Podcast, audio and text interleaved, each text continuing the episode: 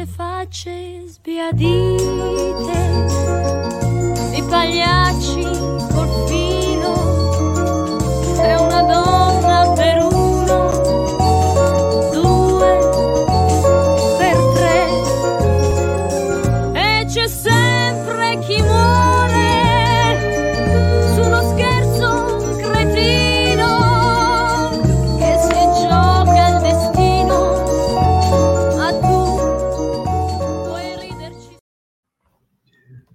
gente, cadê o Rudá?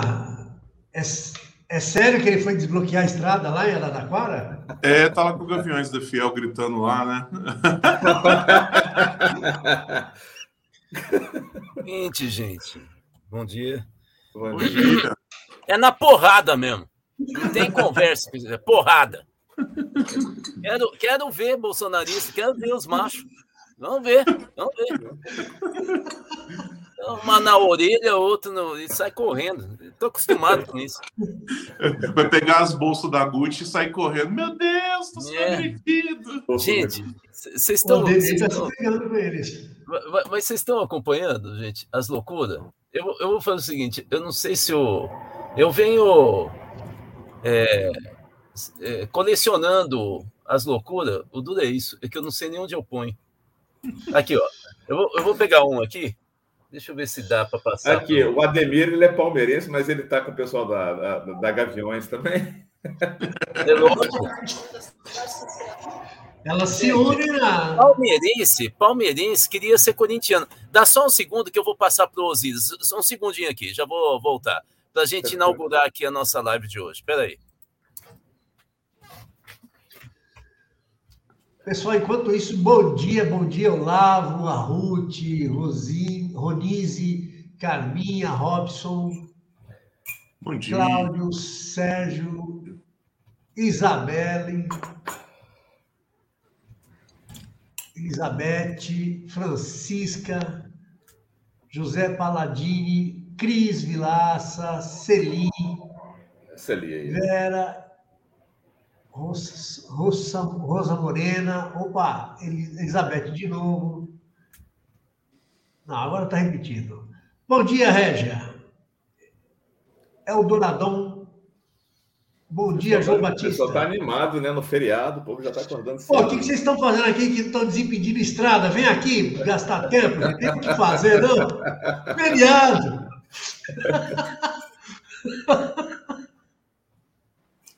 Osiris, ontem eu tive passado uns bloqueios, tá muito engraçado, cara. O pessoal lá, meia-noite, uma hora da manhã, parando os carros, né? Porque a PRF tava comendo churrasco com eles lá, fazendo.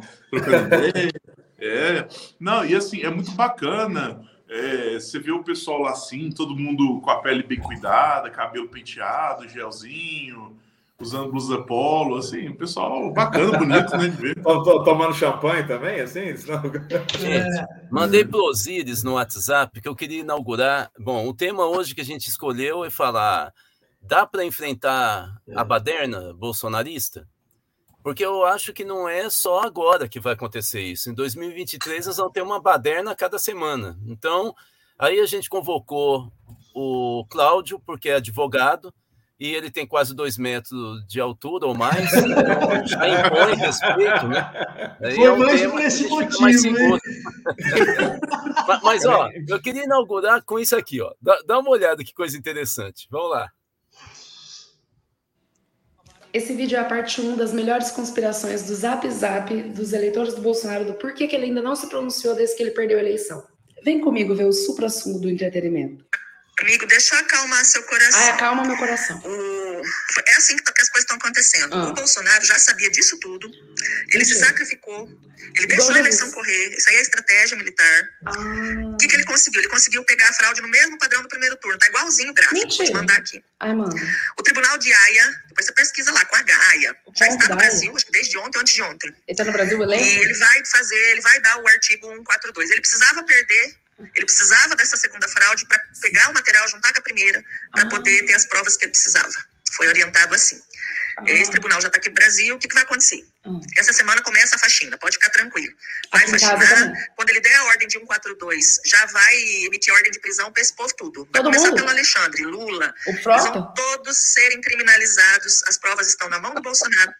Vai ter guerra civil, então muita oração, Ai, do, joelho dobrado, muita oração, porque nós vamos passar tempos difíceis. Ai, Bolsonaro é presidente até dezembro e ele vai fazer essa faxina. Ele teve que se sacrificar para ver uma forma de acabar com, com o comunismo com PT aqui de uma vez por todas. Essa semana diz que já começa. Tá? Fica hum, tranquilo. Só peça a igreja para orar. Orar muito, Ora. nós temos que orar muito, porque Assim a que esquerda não vai aceitar. Mais de 90% da mídia mundial é de esquerda, eles vão gritar que é golpe. Ah, né?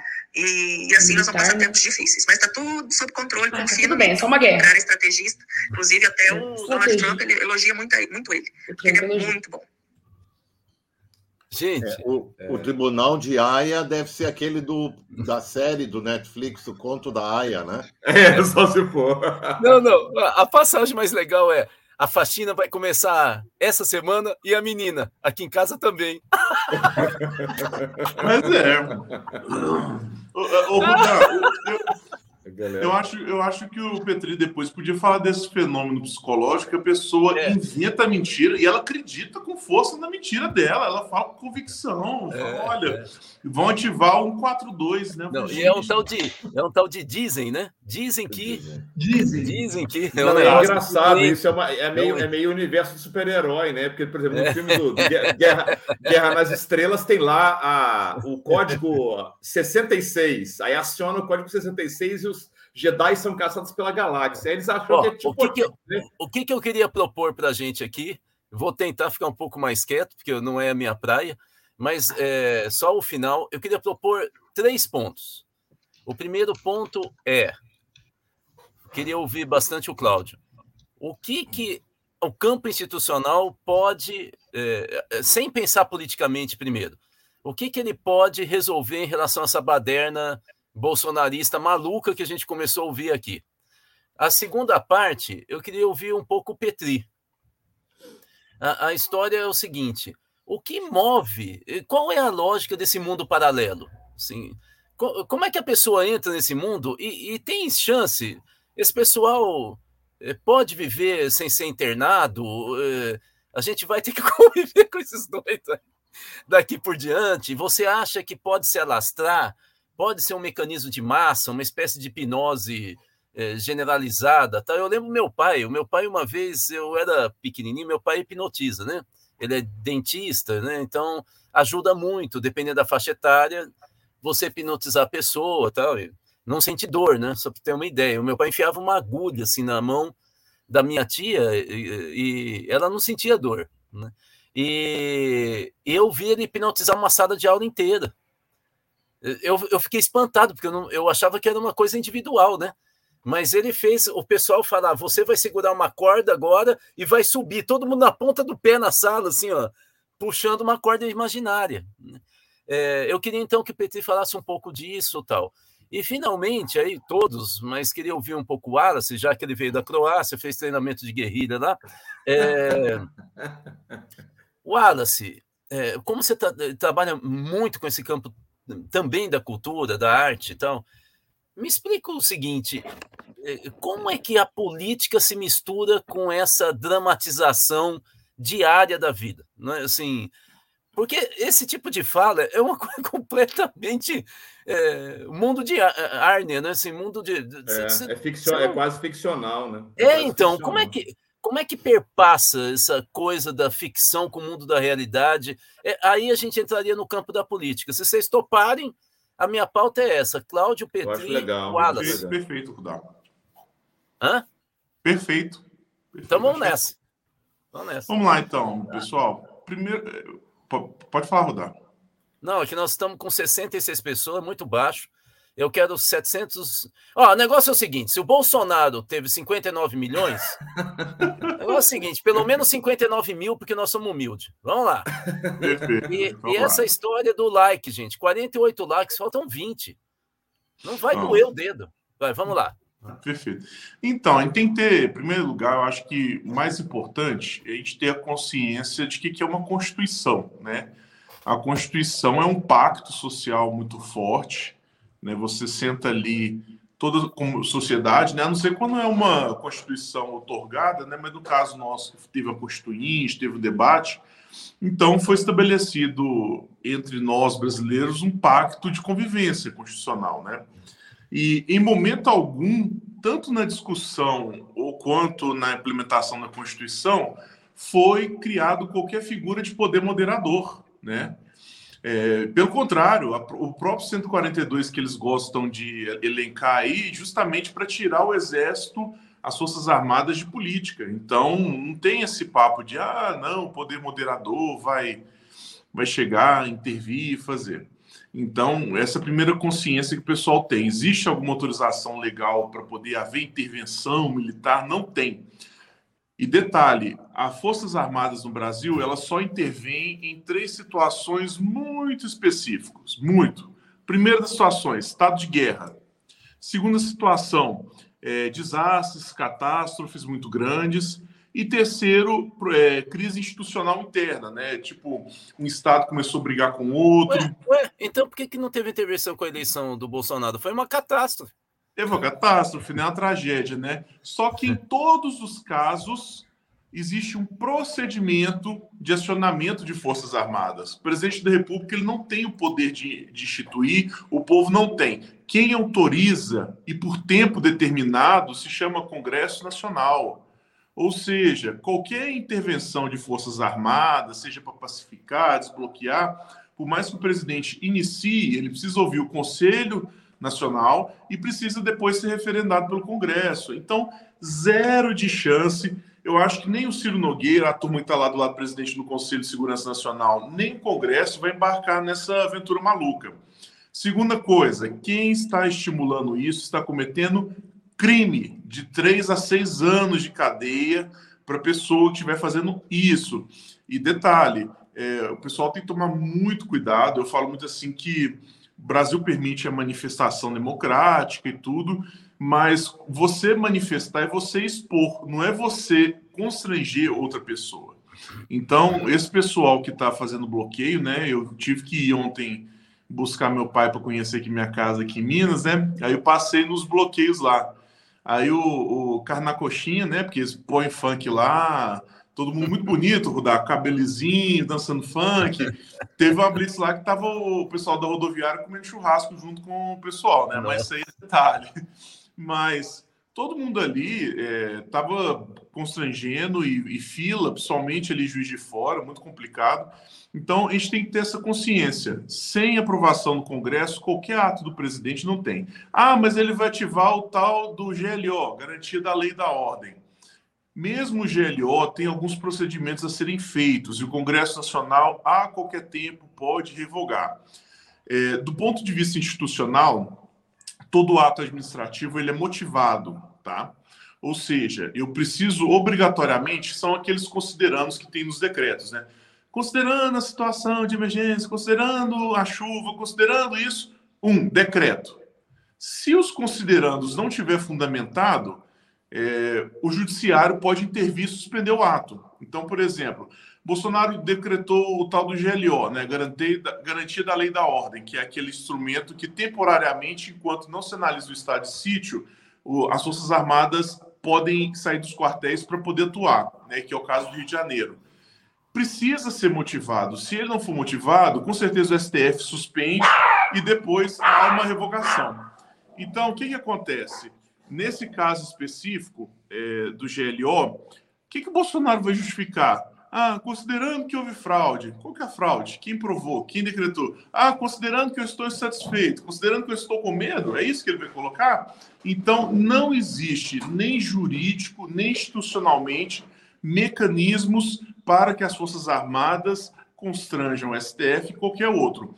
Lembrando que, é, hoje em dia, até pelo sistema da informática, o pessoal brinca muito assim, Cláudio, mas década de 70 era muito fácil pegar e dar um golpe. Hoje em dia é dessa maneira. O Xandão lá, se bateu o mau humor nele, Rudá, com um clique no computador via Bacenjude, ele sequestra toda a poupança lá do general Heleno, é, bloqueia os bens, bloqueia carro. Na hora que começar a afetar o bolso de policial que está aventura, aventurando de modo progressivo, acaba na hora a colaboração da PRF, vai todo mundo de volta para a caserna. Então, assim, hoje não tem condições políticas, institucionais e jurídicas de ter qualquer aventura como na década passada, lá nos anos 70, né? Agora, agora Cláudio, é, as organizações da sociedade civil podem criar alguma iniciativa e provocar o judiciário, por exemplo, para provocar a prisão da Carla Zambelli?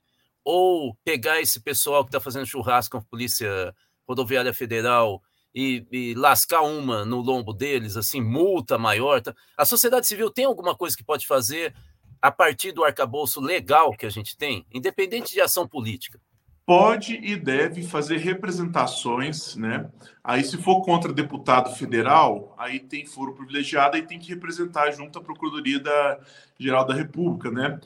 Que vai fazer a tramitação, obrigatoriamente vai ter que encaminhar para o Supremo para poder. Engraçado, senti que você deu uma risadinha quando você falou para o FGR. Ah, me, me, já ouviu falar no amigo Charlie Brown? É o. Ó, né? É amigo Charlie Brown, né? Ele não vai, ele não vai atuar. Mas o que, que acontece, Rodar? Todo o processo, né? Ele não pode simplesmente pegar o ofício da sociedade civil e rasgar.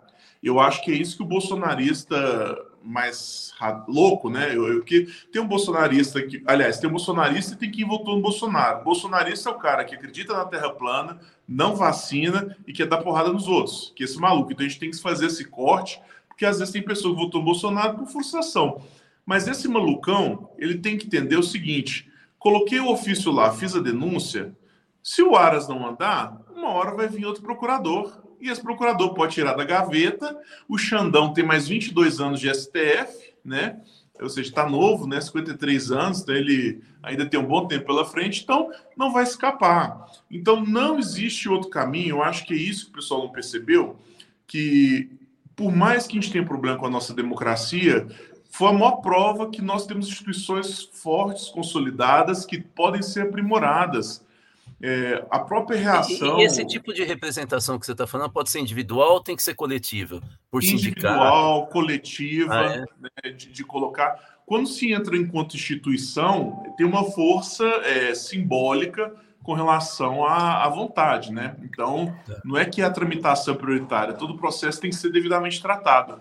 Mas quando você fala que toda uma, uma categoria, um coletivo está representando, e o ponto principal, nós precisamos identificar quem são os bandidos, né?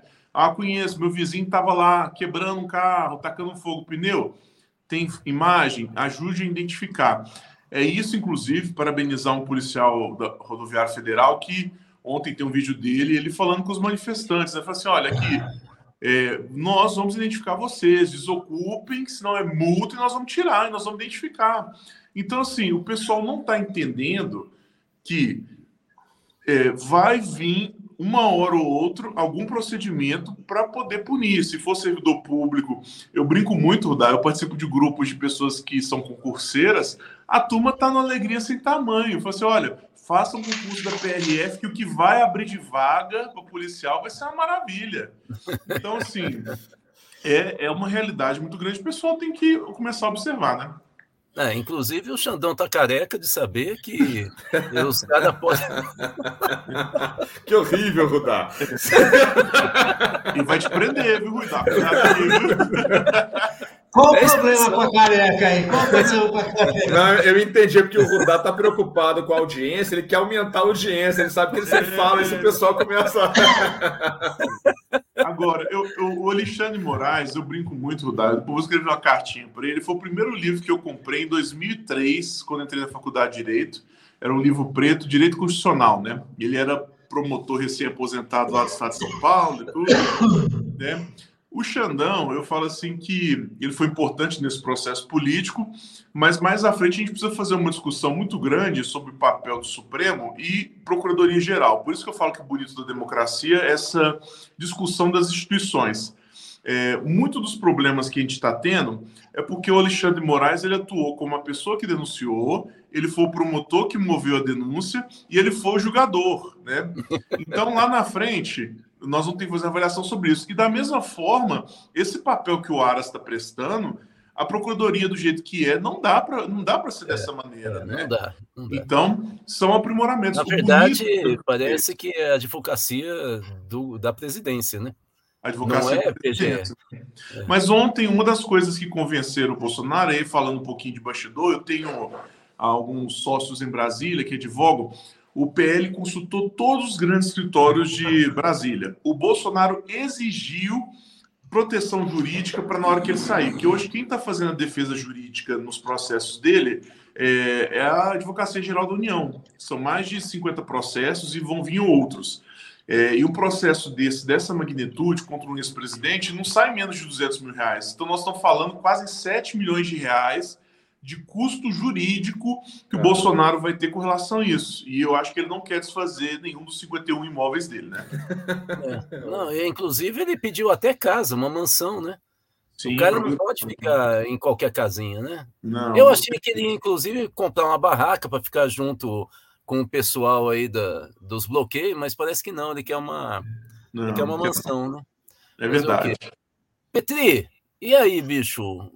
É fuga da realidade? A vida tá tão ruim assim que para esse pessoal, a gente vai ter que conviver com maluco? Vai aumentar a Vocês viram o comentário do Fábio Dalmolin? Qual? Ah, isso aí é pro Petri. Exato. Você falou Petri, eu já pensei no ato. É, o Fábio Dalmolin é professor da FURG, lá no Rio Grande do Sul, ah, e é também psicanalista e parece que tem doutorado em ciências sociais também. Ah, Depois coloca, coloca pra gente o lustra ego do Vitor, que ele elogiou a gente aqui. Mas vamos lá, Petri. Ah, o Vitor aí, ó. Aí, ó. Depois eu, eu mando pro seu o Celtinha que eu prometi. Não era o Elba, não? Não era Elba, não? Não, porque agora é MTST, né? É Celta, Ah, né? entendi. Celtinha entendi. do Boulos. Mas vamos lá, vamos lá, Petri. É, a gente te- teve um áudio que foi partilhado, que eu acho que é interessante, que é um áudio que foi atribuído e creditado ao general Heleno. Isso. Pessoas devem estar lembradas, né? Aí, aí é muito interessante, porque é um áudio todo pausado, calmo, daqueles assim, eh, completamente interessantes, né? E, e aí eu fiz um comentário que esse áudio apresentava uma estrutura paranoica muito bem claramente definida, né? de um sujeito que tinha porções da área, porções da realidade eh, que estavam recortadas, a gente diz perda dessas porções da realidade. E no lugar delas ele coloca uma teoria, uma teoria conspiratória, no caso. Né? É muito interessante porque, em função desse áudio, muitas outras coisas, não que ele tenha sido exatamente o desencadeador, mas ao mesmo tempo isso não aconteceu sozinho. Nós tivemos vários e vários eh, áudios de manifestações, aquele vídeo da ex-política da Serra Gaúcha, em Bento Gonçalves, eh, declarando o começo da paralisação e dos bloqueios dos caminhoneiros, né? Então é muito difícil eh, você eh, fazer uma delimitação desse povo, porque realmente eles beiram a, a uma situação de, como vocês estão usando o termo, realidade paralela, né? É que vocês estão utilizando o termo e ele tem uma, uma conotação, de certo modo, meio gamer, meio ficção científica, É, mas é. o problema não é ficção científica, é pura realidade que está acontecendo, né? Ah, isso está relacionado, e é, e é uma das consequências diretas daquele trabalho que nós fizemos, Rudá, que é do terrorismo estocástico. Mas esse terrorismo estocástico, baseado no- na metáfora do apito de cachorro, ele se dá em cima de uma base psicológica, eh, psíquica, do sujeito que está altamente comprometida Isso em vários. Então, então, pera um pouquinho. Tem duas ideias que você começou a falar. Como eu estou vendo que você está mudando aqui, incluindo uma nova ideia, eu, eu queria destacar. A primeira coisa que você falou que é muito interessante, que é o seguinte: o discurso desse pessoal que está apresentando a tal realidade paralela para a massa, você está dizendo que é um discurso que é uma colagem.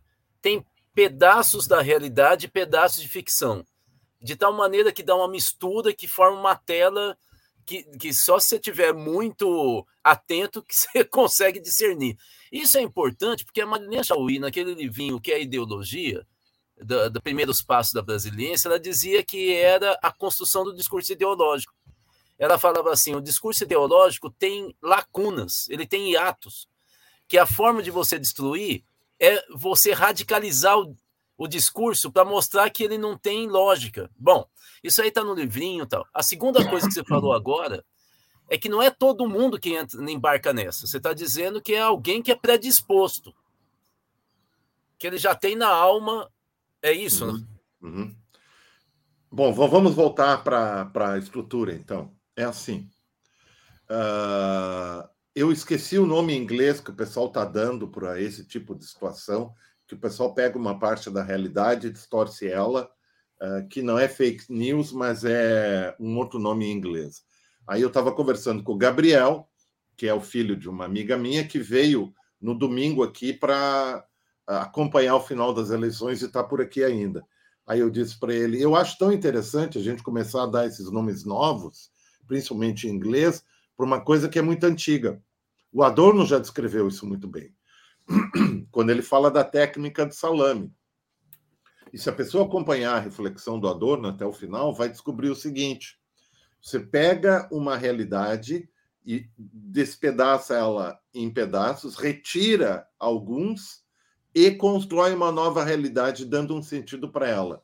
O que o Adorno vai falar é que esse tipo de estrutura de comunicação e de vida num dado sujeito fascista é paranoico. Então, fecha com todas as discussões que têm sido feitas no DCM até agora, na análise de conjuntura, e o Heleno, se é que ele, eu acho que esse áudio é muito importante, né? Se eu fosse o Xandão, eu mandava fazer a verificação se o áudio era dele ou não e acionava ele uh, judicialmente, né? Porque realmente é uma coisa assim terrível, né? Uh, e não há como você entrar nessa estrutura uh, de diálogo. Se você pegar um ponto e tentar argumentar com a, a, o sujeito, ele vai produzir um novo buraco e vai preencher com uma nova explicação no caso. Né? Uh, só que esse discurso é dirigido para uma base. Uma base que a gente diz assim, atomizada hoje. Tu não tem, por exemplo, os trabalhadores do sindicato. O menos atomizado atualmente é a Polícia Rodoviária Federal. E por isso que ela está com o cu na mão. Porque ela vai ser pega direto. Né? Agora, aqueles outros sujeitos, eles estão pulverizados, se diz, estão atomizados. E eles, ao eles, aquelas pessoas que foram até a rua, foram até as estradas, uh, com as suas lingeries, etc., fazer o bloqueio, elas estavam individualmente situadas em casa então, então, e então, obedeceram Petri, ao apito do cachorro, como você então, disse. Petri, uh, uh, deixa eu entender. Você acha que a autorização, é, claro que não é totalmente explícita, a autorização, prestação individual, vem da onde? Vem da PRF? Vem do, vem da onde? Veio do Bolsonaro e do filho dele. Ah. Então nesses nessas manifestações que eles estavam dando e Claro que também. O silêncio, tem... o silêncio do Bolsonaro autorizou? Não, mas ele estava falando coisas antes da eleição. E tá, logo entendi. depois da eleição, o filho dele colocou uh, no, no Instagram, não Instagram, não, não Twitter, mensagens, né? Ah. E tem as redes de WhatsApp. A gente fica falando só uh, dos canais institucionais. O, o Instagram virou quase um canal institucional, tipo uma Globo News das redes sociais, por exemplo, né? mas tem as redes de Instagram. Ô, ô, Petri, só uma Aquelas coisa. 14 mil, né, que o Rodar sempre menciona, né, os 14 mil grupos lá de WhatsApp e Telegram, né, por exemplo. Exatamente. Olha, mas veja só, embora tenha, tenha 14 mil grupos monitorados, só em São Paulo há um levantamento de 250 mil grupos bolsonaristas, só em São Paulo. Então Mas vocês São veem Paulo que 14... está, só no estado ou capital?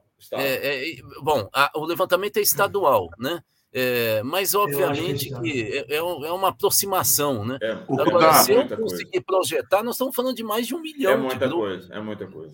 Rudá, É, agora, tem um fenômeno interessante que as lideranças bolsonaristas eleitas na eleição já começaram a ser deslegitimadas. Olha que loucura esse negócio. É, O, é. o pessoal tá virando e fala assim: é, eu sei porque a gente participa de alguns grupos que eles enfiam lá, a gente fica quietinho só observando, né? Tem cara xingando o Nicolas. Eu votei nesse moleque, ele tinha que estar lá na frente dos caminhoneiros. Cadê o Nicolas? Porque que acontece? Eles jogam a pessoa para dentro do campo institucional, aí na hora que eles querem que a pessoa volta para o campo da, ba- da baderna lá, ela não volta, eles começam já a rifar a pessoa, um trem Não, louco. E, Nem e tomou essa história? posse. Segundo o artigo 793 da Constituição Federal, mas, mas que, que, que 400? Que, mas de onde você tirou isso? Não importa. Não tem mais 300 artigos, não. Estão dizendo, estão dizendo. É. Ai, meu Deus. Mas, mas e aí, Petri? Você acha É que que isso espalha? Espalha igual vírus? Já espalhou, né? Já está acontecendo. Então ele tem. Vai depender da, da repressão. Aí é, é palavra é, é bem ada- adaptada, né? Repressão do ah, Xandão, que representa não só o nosso Foucault brasileiro, mas também o, o nosso superego, né? A lei, Não, é isso que eu ia ordem, te falar. É né? isso que eu te falar. É é um pessoal com superego meio queijo suíço, é isso? É, a gente pode dizer como foi, como o Fábio, se aquele a observação do Zizek que o, o Dalmolin colocou aqui, né, embaixo, né, a, a ideologia verdadeira é aquela que nós não sabemos que nós temos. A gente diz na filosofia que ela é atencionada, ou seja, eu não sei que eu sei, ou seja, eu simplesmente ajo. Só que ela não é uma, um conjunto de ideias, ela é uma estrutura psíquica viva em movimento, Tá. no caso. Mas, ó, antes de ouvir o Wallace, eu queria só pegar uma outra questão para você, que eu queria entender como mecanismo de pensamento, como estrutura de pensamento. O pessoal fala loucura, tipo, ah, o Xandão foi preso. e todo mundo começa a sambar, pular, né? Sim. Como eu observei ontem no DCM, percebi que as gordinhas eh, que estão bloqueando são mais racionais, elas não pulam tão alto, elas pulam baixinho, né? É, de qualquer maneira, é, eu, queria... eu queria só entender o seguinte: você vê uma ideia como essa, o Xandão foi preso. Acontece que algumas horas depois ele aparece. É, eu, eu percebo que eles logo eles esquecem essa fantasia e eles criam uma maior, né? Tipo, olha, gente, não sei se vocês viram, um Zé Mané falando assim: vou dar uma orientação. Ninguém perguntou para ele, mas ele postou: vou dar uma orientação. Olha, o Bolsonaro vai falar que é contra a gente, mas ele vai falar para não ser preso. O que ele Aham. quer é que a gente continue. Então, tem, tem uma história que sobrepõe a outra, que vai construindo um- sempre uma solução. Eu queria entender, é, da, da tua experiência, se para essa fantasia continuar existindo e essa mobilização emocional, se esse vai ser o mecanismo, sempre, sempre criar uma coisa mais doida logo à frente para eu superar o estágio anterior e eu não conseguir enxergar que era mentira.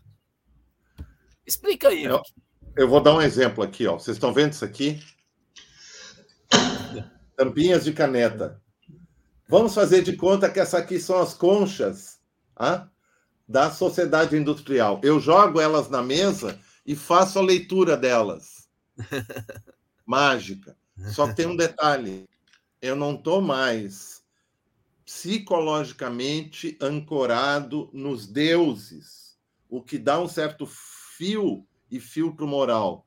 Agora eu estou numa relação direta com os acontecimentos reais Ah, da cultura, da sociedade e dos meus interesses que eu não sei que eu sei. O que que eu pretendo com isso, eu não sei que eu sei, mas eu quero. Ah, isso, isso é importante. Isso é importante. É a, é a ação pela ação, é a excitação pela excitação. Eu não tenho ideia. né? Essa ideia é boa. E isso, ô Petri, parece que vira no cérebro da gente, acaba gerando sensação de vício. Tem gente que precisa estar estimulada, é, porque senão bate a depressão, é, é quase que uma cocaína esse tipo de sensação, né? É que nem aquela, aquela ah, Cláudio, aquela vez que, quando você era jovem, você passou uma semana inteira fazendo sexo o tempo todo e não saiu do quarto do hotel, lembra? Depois você comentou comigo. Lembro não, viu? Pô, pô. Até você disse que ia comentar com o Rudá sobre isso. O cara- o cara- Olha o a cara- melanina. naquela época, ele saía do quarto, todo mundo olhava para ele desesperado, saia correndo, falando: Ah, esse cara aí tá parado. Então, Maníaco. olhem o nível da excitação que eu produzi quando eu falei isso. Exato. Então, e uma coisa muito simples, cândida. Então, vocês imaginem a produção da excitação com a transmissão atomizada de mensagens nos grupos de rede social. Aham, aham. Então, eu tenho acompanhado, eu tenho me dedicado, eu estou quieto na maior parte dos grupos, mas intensamente eu estou acompanhando e lendo o que anda acontecendo nos sete grupos da Intelectuais de Democracia, no Unidade, nas comunidades cultiva, no grupo em familiares, que eu participo junto com o Fábio Dalmolin, o que que o, o como está a ton- tônica e o tônus emocional. Inclusive o nosso campo. Porque Não, veja, veja a é um história. Veja a história, por exemplo, do bloqueio da Polícia Rodoviária Federal no dia da eleição. O doidão do Janones, que tudo bem, o, né, o cara. é, é, mas ele pega e coloca: vamos perder 3 milhões de votos. Se você conseguir. Era só uma questão de cálculo. Você É. pegava o número de bloqueios, colocava 10 ônibus, que já seria uma coisa. Aí você multiplica, cada ônibus tem 42 lugares. Se todo mundo que tivesse nos ônibus, nesses 600 bloqueios, fosse votar no Lula, não chegava nem a 200 mil. E o cara fala 3 milhões. Conclusão: o que, que deu na eleição? O segundo turno teve menor abstenção do que o primeiro. E ele veio, alguém do, do nosso campo, e o próprio Janone veio pedir desculpa. Eu falei, eu errei. Nada, já vai para a próxima. Passou. Você vê que tem uma excitação da sociedade, independente da ideologia. Agora, com esses bloqueios, nós temos que ir pro pau. Olha, o único pessoal que foi pro pau meu foi torcida organizada. O restante ficou só Ah, no. Então, isso é importante. Por quê? Porque eles estão organizados. É Eles aí. estão num grupo associativo, que, que seria como, por exemplo, uma classe de trabalhadores, uma determinada classe, os metalúrgicos, os aeroviários, Uhum. né? Então, eles ainda estão dentro de uma lógica que possibilita isso, que é a lógica do torcedor de futebol, que torce junto em função do quê? De um objetivo. Aí, no momento, eles tiram, porque eles têm também a promoção de uma consciência política, eles tiram o time de futebol e colocam a democracia. Aí eles conseguem ter uma pauta comum. Só queria sugerir Mas no seguinte. WhatsApp, nos, nas redes sociais, está tudo pulverizado.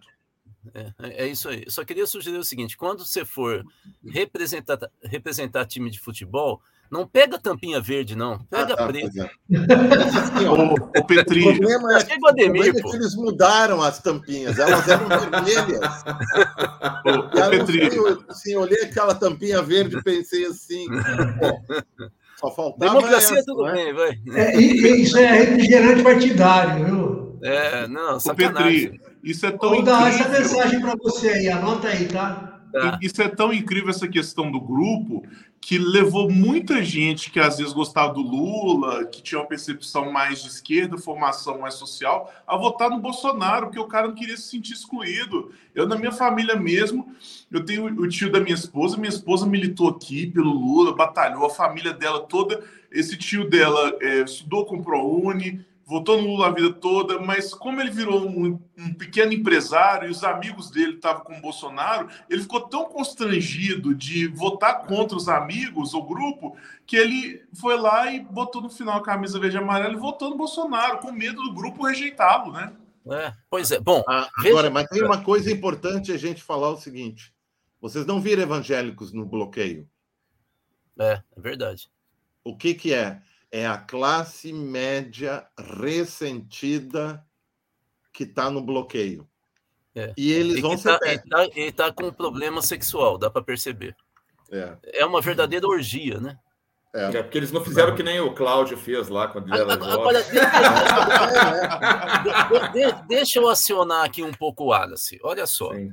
Se tem uma coisa que sempre me, me deixou muito intrigado, e o Adorno, vocês conhecem, trabalhou muito sim, isso, sim. é como é que.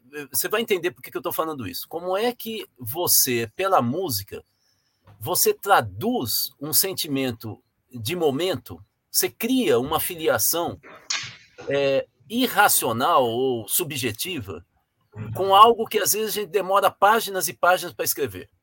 Por que, que eu estou perguntando isso? Eu queria entender, você é compositor e tal, como é que é intuitivo, ou como é que constrói uma linguagem, é, é, digamos, não formal, né? é, que comunica tão rápido e instantaneamente. Né? Eu sei dizer, ó, essa música aqui me dá uma energia. Para correr, eu preciso de tal. O, o que, que aciona? Por que, que eu estou querendo, o Wallace, fazer um link? Nós estamos falando, em primeiro lugar, nós falamos aqui, ouvimos o Cláudio falando o que diz a lei. E ela dá um amparo. Uhum. Acontece que parece que hoje no Brasil, quem fala da lei é tudo comunista. Uhum. A, a, lei é uma porcaria porque fei, foi feita por comunista. É, parece que falar do campo institucional, da ordem, é coisa de comunista. Uhum. Porque é tudo baderneiro, né? Falar do óbvio, né? Agora, você vê o Petri. O Petri está falando desse mundo que é uma bricolagem, né? uma colagem. Né? É um mundo de um discurso é, que, que, excita o tempo inteiro, que joga adrenalina e que fica meio real, meio fantasia. Eu estou querendo justamente você que, que, que tem um, um, essa habilidade de comunicar pela música. O que, que você está sentindo dessa coisa da realidade se misturar com a fantasia e projetar uma sensação é, de um mundo paralelo ou de uma interpretação do mundo. Eu estou falando da música como ideologia. Tá. Eu, eu, vou, eu vou partir do seguinte: eu vou primeiro não vou partir da, da pergunta diretamente que me fez em relação à música. Vou fazer um. um, um vou construir um, um fio, um, um, argumento que, de certa forma, vai dialogar com um pouco que o Petri falou, um pouco que você falou. É, a gente tem que pensar o seguinte, primeiramente, depois eu vou partir para a música especificamente, tá? É, a gente está basicamente 20 anos, é, de certa forma, um pouco de análise sociológica também. A gente está há 20 anos do momento em que o Lula venceu a primeira eleição no Brasil. Isso é representativo, principalmente porque esses 20 anos é o momento em que a internet se fortalece, se consolida no Brasil.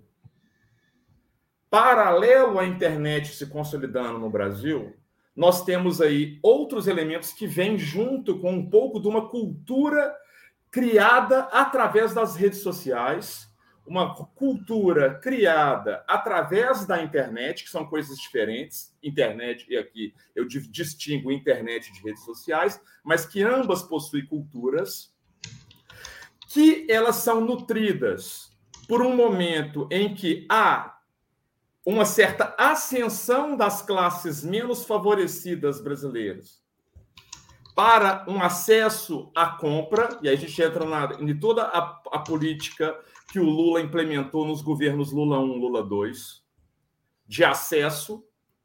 Essas pessoas passam a ter acesso, combinadas a também pessoas das classes médias, que já tinham certos acessos. Aí eu vou ter que trazer a cultura gamer aqui um pouco, e um pouco da cultura pop. Por que, que eu quero falar isso aqui? Porque nesses 20 anos que a gente tem lá a primeira eleição do Lula, é quando se começa a traduzir através do cinema e da televisão aquilo que os quadrinhos já faziam há 80 anos. Hum, hum. Que é quando a cultura dos super-heróis ela passa a ser agora vista através das telas. Eu venho de uma geração dos anos 80 em que a gente lia quadrinhos exaustivamente. Eu tenho uma coleção de 2.500 títulos na minha casa. É uma coleção considerável. É, eu passei 10 anos colecionando quadrinhos para montar esse, montar esse acervo. Então, o que eu quero dizer com isso? É que nós traduzimos pela literatura, a partir da literatura e a partir da, da, das revistas em quadrinhos, nós temos em 20 anos, que é quando O Senhor dos Anéis vai ao cinema, é quando Guerra nas Estrelas volta ao cinema com a trilogia, nova trilogia, com os filmes 1, 2 e 3, enfim. E você tem um boom, Harry Potter vem, você tem um boom de pessoas que passam a ser novos leitores. Isso não é só Brasil, é mundo, tá? Esse dado é mundial. Você tem um, um elemento de trazer aquilo que era particular, específico no determinado nicho, que era chamado de uma cultura nerd, que era quase que uma maçonaria. Por quê? Porque poucos eram aqueles que tinham acesso àquilo nos anos 90, como eu tive, hum. por exemplo, através do RPG ou no início dos anos 2000. E aí, de repente, todo mundo começa a ter acesso a isso. Então, aquilo que foi restrito um dia a uma cultura nerd, ela passa a fazer parte do mainstream. Ou seja, toda a população, de certa forma, não só Brasil, mas mundo, ela passa a ter acesso àquilo e ela passa a vivenciar isso. Quando que isso se fortalece? Quando vem a cultura do stream, então eu não preciso mais ir ao cinema para poder assistir a um filme que eu quero. Eu passo a assinar, eu pago ali 30, 20 reais por mês, 9 reais por mês, eu assino um, um determinado serviço. Esse serviço me disponibiliza uma série de filmes e séries e animações. Essas séries, eu agora faço uma coisa que eu não fazia antes, que era o quê? Eu, quando falo eu, é eu, várias pessoas, tá? Eu maratonizo as séries e eu começo a viver aquelas séries que são produzidas durante anos em um final de semana apenas. E aí eu começo a aproximar da sua pergunta e um pouco do que o Petri falou.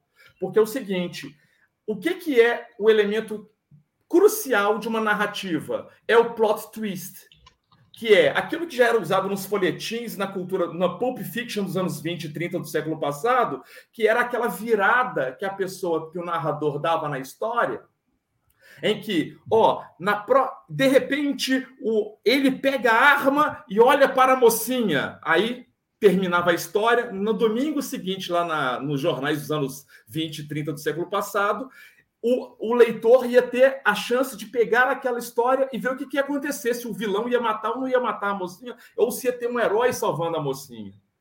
O que, que acontece é que agora nós temos aquilo que acontecia semanalmente, ou aquilo que às vezes demorava um ano, ou dois anos, ou três anos para acontecer, o cara tem aquilo ali num final de semana. Aí ele passa dez horas seguidas assistindo. Então ele vive uma ansiedade, numa, ele ansiedade. vive num carrossel de emoções absurdo que o retira, por sua vez, de um estado de apatia que a gente certo. pode detectar nesses últimos 20 anos, principalmente pela a, a grande a, a, um processo de desindustrialização absurdo que a gente passa, pelo momento que, e fase do capitalismo em que a gente se encontra, e principalmente por é, é, uma, uma lógica que a gente já absorveu de 40 anos de políticas neoliberais no Brasil. Então, o cara, ele se distancia de uma realidade, que essa realidade ela é ácida, ela é dura, ou essas realidades são duras, e para ele, qual que é mais interessante? Ele mergulhar num mundo de fantasia. Aí, os gamers passam a se tornarem celebridades, o YouTube passa a celebrizar essas pessoas, jovens passam a ganhar milhões de visualizações e também poder se monetizar, e eles passam a produzir milionários da última hora e, ou ricos da última hora que vão falar sobre essa cultura pop, que agora ela está entranhada na sociedade.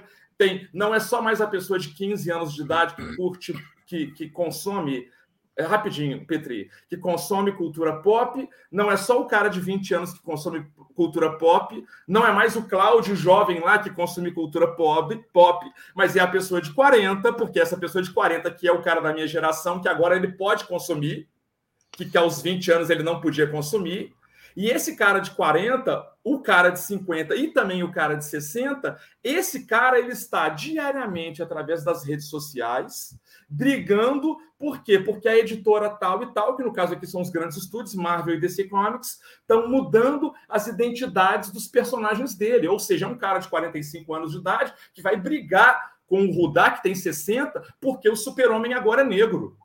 Ou porque a uhum. Mulher Maravilha não é mais a Mulher Maravilha, ela agora ela é a é, trans maravilha, entende? Ou porque o personagem que ele sempre gostou desde a infância era loiro e agora não, agora é um negro, agora é um mexicano.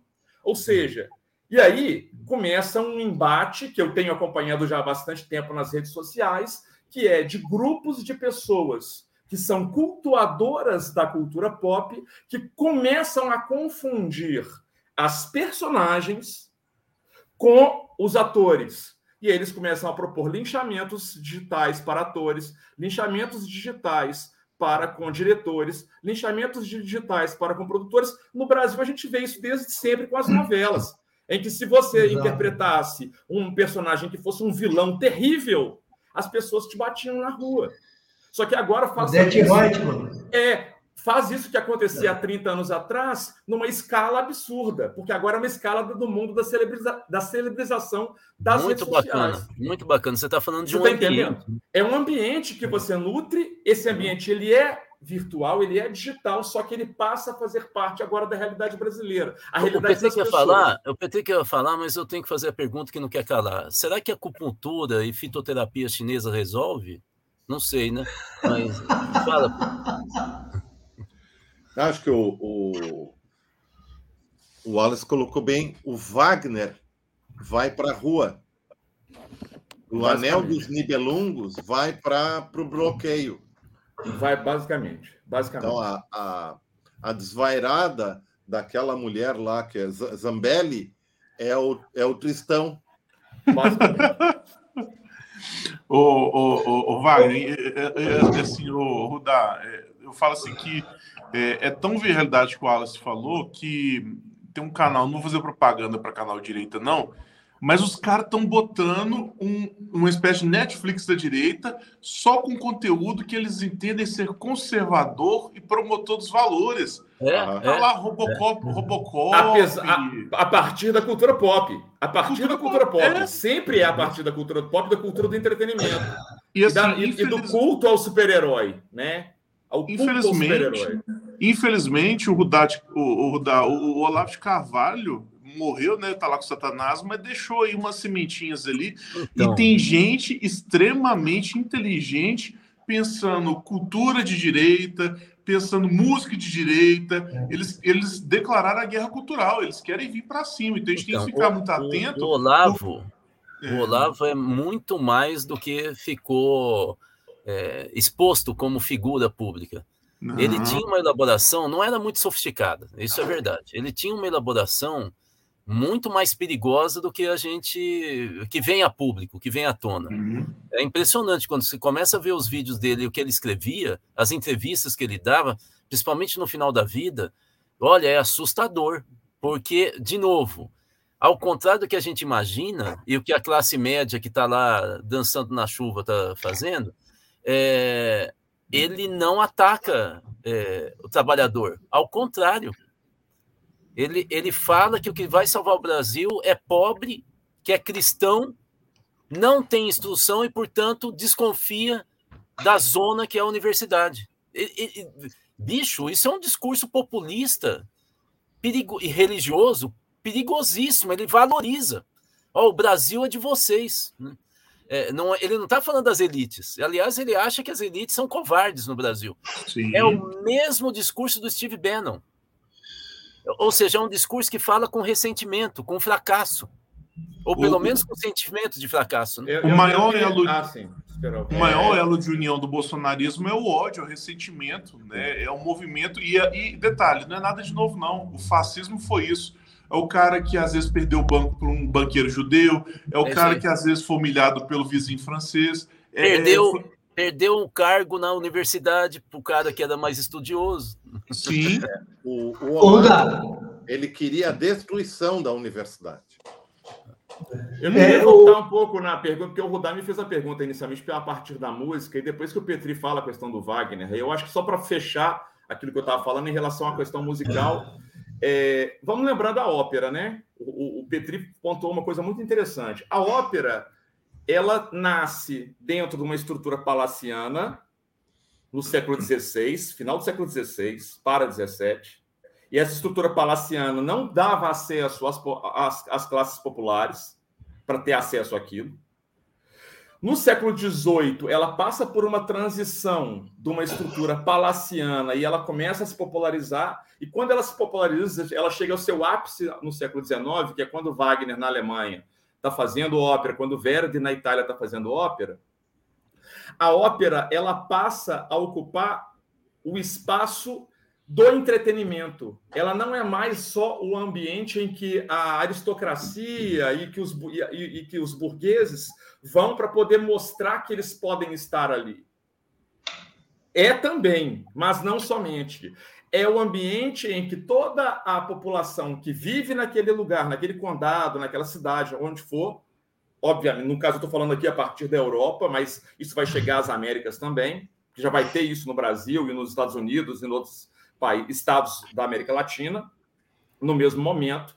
Essa ópera ela está sendo, ela tá sendo é, frequentada por populares e por todos os estratos da sociedade. O que, que acontece é que aquelas histórias que eram contadas dentro dos teatros de ópera, lembrar que não existia cinema, não existia rádio, as histórias narradas nos teatros de ópera, elas faziam, elas passavam a compor parte do imaginário da população.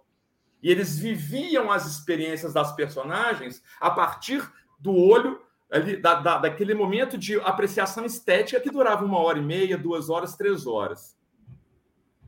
O compositor, ali naquela situação, ele está usando da palavra, então é um elemento muito forte, é discursivo. Ele está usando da música, que é som, combinado e articulado, organizado, tá? E ele está usando o elemento cenográfico. E aí eu coloco o elemento cenográfico, tem toda a parte plástica da ópera, do espetáculo. Mas quando eu saio da ideia da ópera para a música de uma forma em geral, eu, quando eu trabalho apenas os sons, o compositor ele articula aquilo da forma que bem lhe cabe.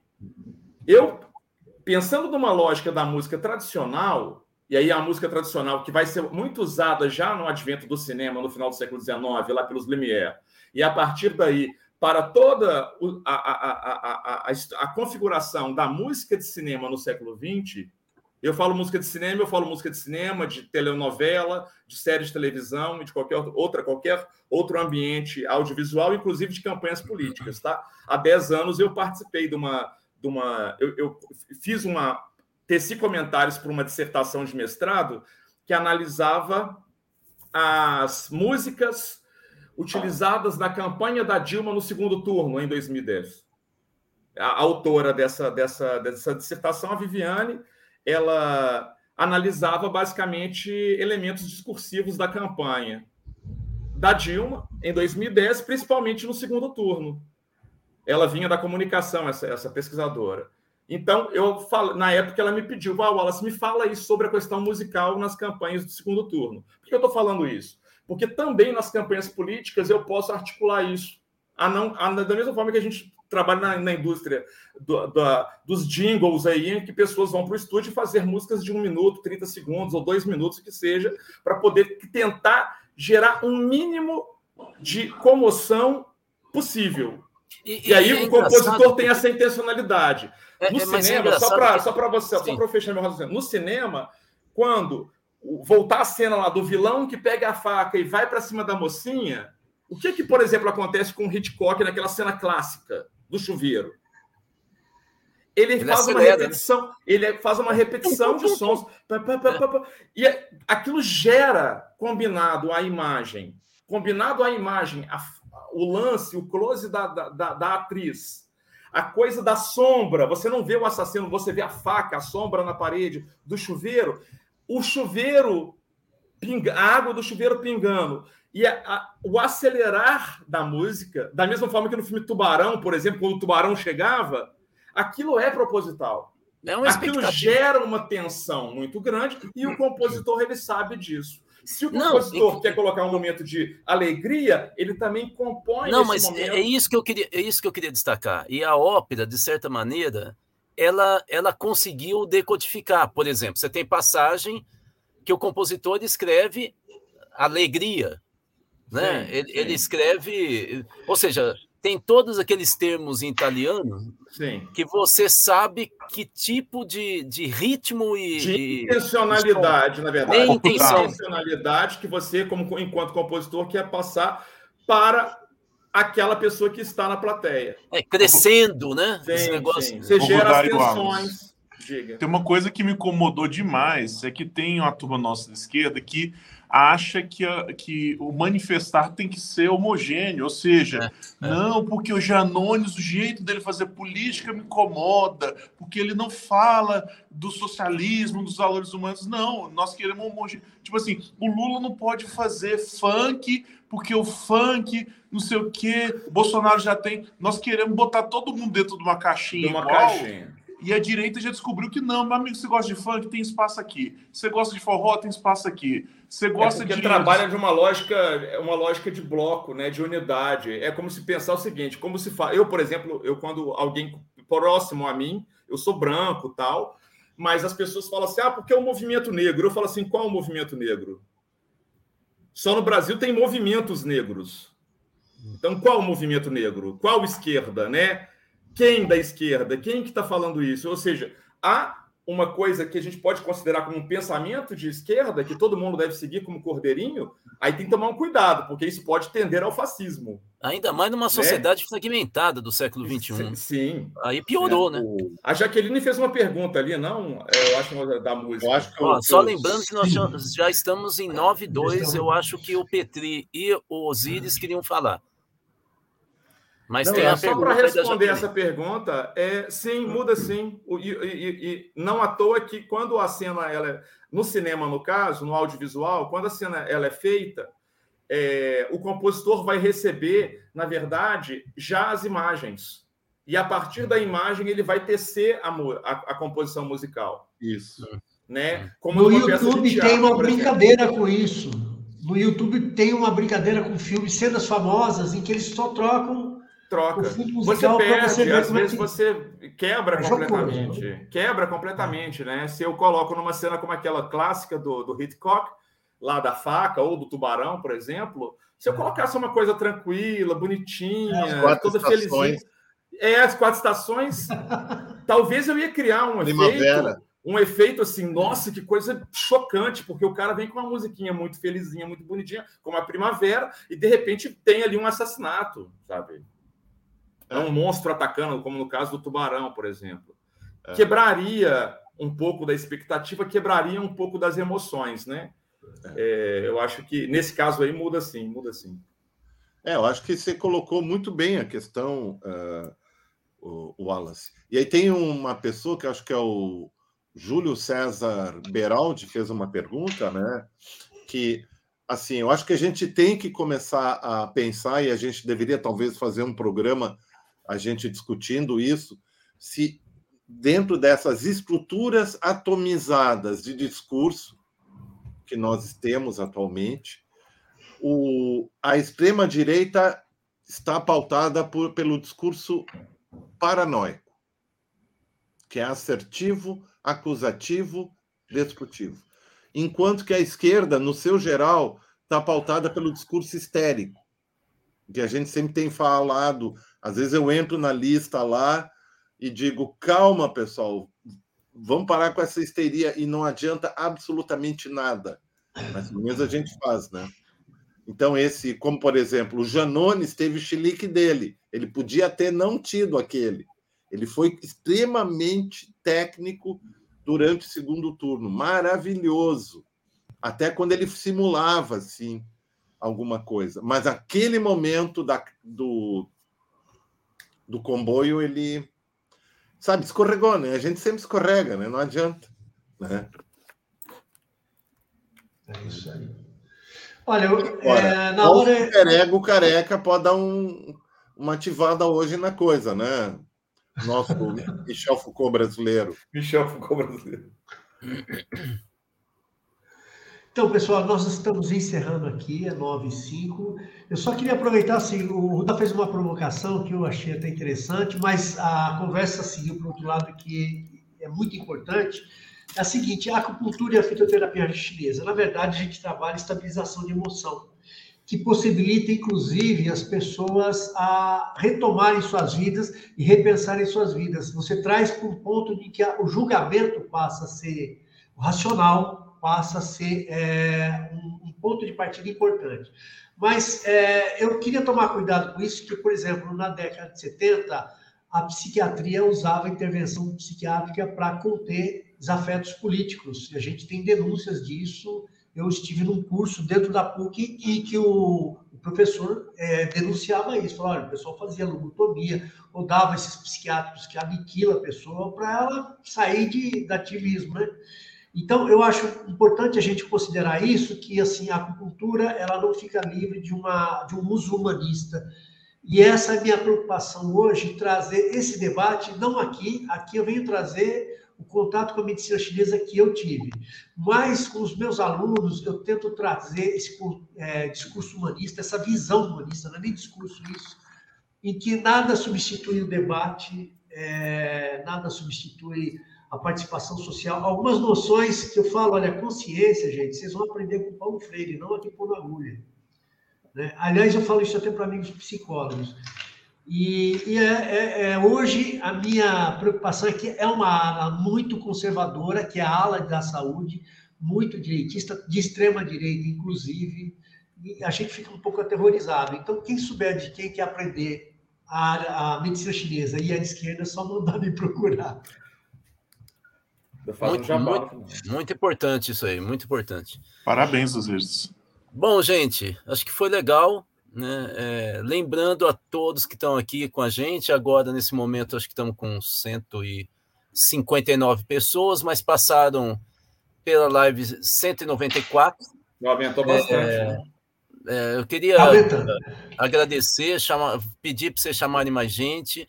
Nós não temos preconceito, portanto, pode chamar gato, cachorro, passarinho, desde que tenha patinha, só clicar no like, está tudo feito. E, e lembrar que agora nós temos quase que uma grade completa da cultiva das 8 às 9 durante os dias úteis. Segunda e sexta eu faço análise de conjuntura, quarta é esse boteco, e terça-feira é o Cláudio Figueiredo, que está aí falando sobre gestão, principalmente, mas também entrando nessas questões é, é do, do, suporte jurídico, né, das, das balizas jurídicas institucionais que nós temos no Brasil. Então, participe, acorda mais cedo, para de ficar dormindo, que faz mal, e, e é o que a gente quer com isso, porque das 8 às 9? É aquilo que a gente tinha nas rádios antigamente. Você acordava e ficava ouvindo a, a rádio para ter uma atualização do que, que aconteceu. Quando estiver sendo dirigindo para o trabalho, escute o cultivo. É isso né? aí, é isso É. aí. Exato. Por isso que o Osiris faz podcast também. Então, se vocês ainda não perceberam, pede para o Osiris como é que acessa o podcast. Nós vamos colocar daqui a pouco tudo isso no site da Cultiva. Ele vai ser reformulado, por isso que ainda não está lá é, do jeito que deveria. Pessoal, acho que é isso, né?